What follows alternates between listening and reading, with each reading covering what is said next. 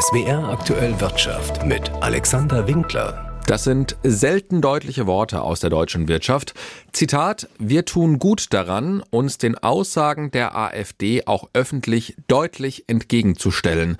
Zitat Ende. Gesagt hat das Siegfried Russwurm, Präsident des Industrieverbands BDI in einem Interview mit der Funke Mediengruppe. Bisher haben sich Unternehmen und Verbände ja zurückgehalten, kritische Aussagen zu einer demokratisch gewählten Partei zu treffen. Doch in letzter Zeit werden die Stimmen gegen die AfD auch aus der Wirtschaft lauter. Wolfgang Schröder ist Professor an der Universität Kassel und forscht zu Rechtspopulismus in Betrieben.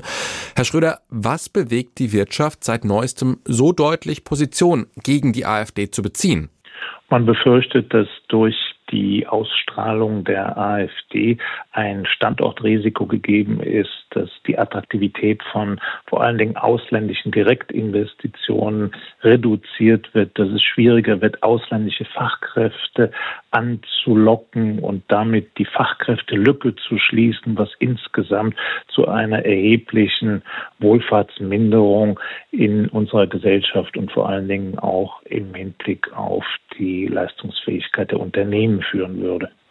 Die AfD präsentiert sich aber eigentlich als Partei, die die Wirtschaft in Deutschland schützen und stärken will. Ist es aus Sicht der Wirtschaft ein leeres Versprechen? Einerseits übernehmen sie fast alle Positionen der Wirtschaft im Hinblick auf einen schlanken Staat und die Deregulierung von Sozialstaat und Arbeitsbeziehungen. Auf der anderen Seite sind sie durch ihre stark auf den Nationalstaat und auf die homogene Bevölkerung gerichteten Positionen wenig interessant, um nicht zu sagen, auf der anderen Seite einer Wirtschaft stehen, die an Globalisierung, an offenen Märkten, an Dynamik ein Interesse hat. Also die Wirtschaft hat nicht einfach ein Interesse daran, einen schlanken Staat zu haben, das hat sie auch, sondern sie hat ebenso ein Interesse an einer offenen globalen Wirtschaft und da steht die AfD ihr eher im Wege. Kritische Äußerungen kommen tendenziell eher von Verbänden wie Gewerkschaften und neuerdings auch von den Arbeitgebern, aber seltener von den Unternehmen selbst. Warum scheuen die sich denn auch namentlich Stellung zu beziehen? Naja, das kann viele Ursachen haben. Eine wird sicherlich sein, dass sie natürlich auch sehen, dass in ihren Belegschaften durchaus Teile mit der AfD sympathisieren oder sogar für sie votieren. Und in diesem Sinne will man keinen Unfrieden in der Belegschaft, will keine zusätzlichen Konfrontationen. Deshalb glaubt man, es ist am besten, diese Phänomene zu ignorieren. Zweitens können wir auch feststellen, es gibt natürlich eine ganze Reihe von Unternehmern, die auch mit der AfD sympathisieren, aber nicht bereit sind, das öffentlich zu artikulieren, nicht zuletzt wegen der Programm programmatischen Identität im Hinblick auf den schlanken Staat, weniger Steuern und eines stärker marktorientierten Entwicklungsmodus.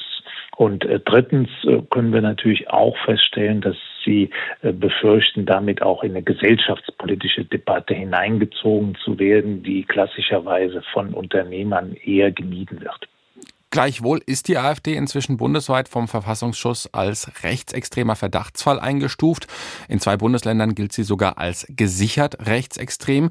Wäre es aus Ihrer Sicht wichtig, dass Unternehmen deutlichere Worte finden? Ich meine schon, dass Sie deutlichere Worte finden sollten. Aber bevor Sie deutlichere Worte finden, sollten Sie erstmal in Ihren Belegschaften, in der Kultur Ihres Unternehmens dafür werben, dass Verhaltensweisen, Positionen wie der AfD in ein solches Unternehmen nicht hineingehören. Weil die Gefahr ist natürlich, dass sie sich raushängen und dann feststellen, dass sie in konflikthaftes Gewässer sich hineinbewegen und damit erhebliche Probleme auch auf sich laden. Also deshalb würde ich sagen, man muss beides tun. Man muss als erstes mal im eigenen Unternehmen vorleben, dass eine demokratische, auf Diversität ausgerichtete Unternehmensführung wichtig ist und zweitens dann auch, wenn man äh, diese Hausaufgaben gut macht, sich auch im gesellschaftlichen Diskurs entsprechend positionieren. Sie haben schon angesprochen, dass es natürlich auch Unternehmen und Unternehmer gibt, die mit der AfD sympathisieren. Der Müller-Milch-Chef Theo Müller zum Beispiel erntet immer wieder Kritik, dass er sich regelmäßig mit AfD-Chefin Alice Weidel trifft. Welche Vorteile erhoffen sich Unternehmen denn möglicherweise auch von einer Nähe zur AfD? Naja, Sie sehen die gesellschaftliche Dynamik. Da ist eine Partei, die perspektivisch vielleicht sogar Regierungsverantwortung auf Länderebene übernehmen könnte.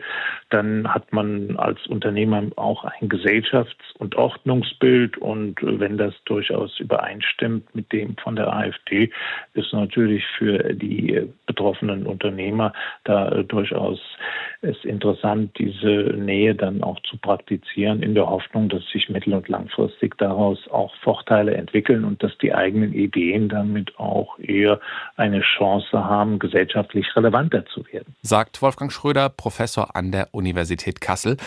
Herr Schröder, vielen Dank für das Gespräch. Sehr gerne.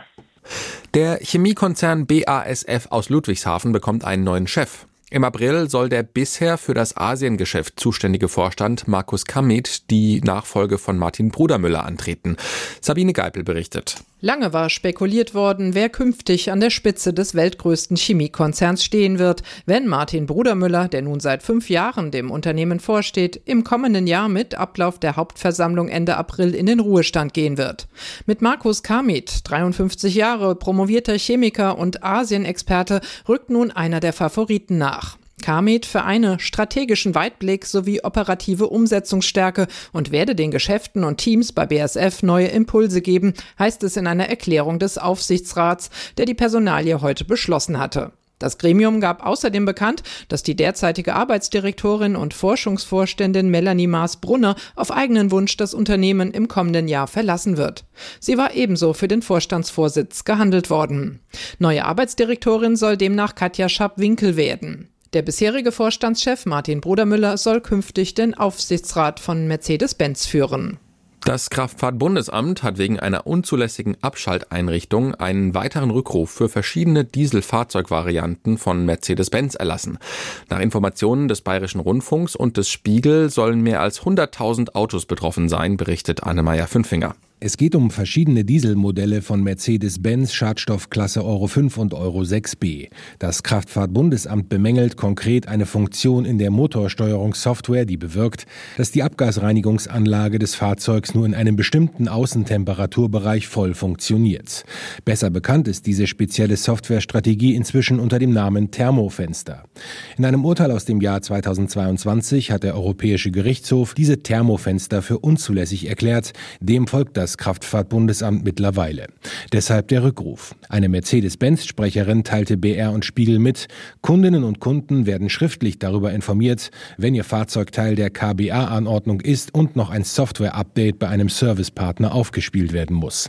Wie viele Fahrzeuge betroffen sind, sagte die Sprecherin nicht.